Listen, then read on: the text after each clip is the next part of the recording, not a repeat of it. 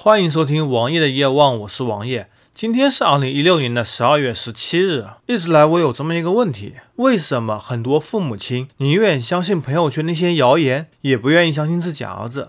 或者说，很多中老年人宁愿相信朋友圈谣言，也不愿意相信自己做这方面的专业的朋友或者是亲戚？之前听了一个段子，段子是这么说的：你知道唐僧为什么宁愿相信白骨精，也不相信孙悟空？孙悟空给他画了一个安全的朋友圈，但是唐僧偏要走出去。其实这就是和很多中老年人一样，他们宁愿相信自己的朋友圈，相信那些所谓的谣言，也不愿意相信自己的亲人或者说自己的儿女。当然，对于中老年人来说，还有一种类似于小孩的逆反心理，比如说他们会这么认为：这个家里到底谁是主人？我是你爹，我是你娘，为什么要听你的？如果现在就听你了，那再过二十年以后呢？这个家到底谁做主？很多长辈为了逞一时的愉快，或者说为了立一个在家里的权威，从而不听从友善有益的建议。这也就是今天我们话题所说的症结的所在。我想很多事情也不必强迫中老年人去相信什么而不相信什么。你如果真有确切的理由认为某件事情是对的，那就把本节目给你的父母亲听或者给你年长的亲戚听。我想他们听完以后应该会相信你的。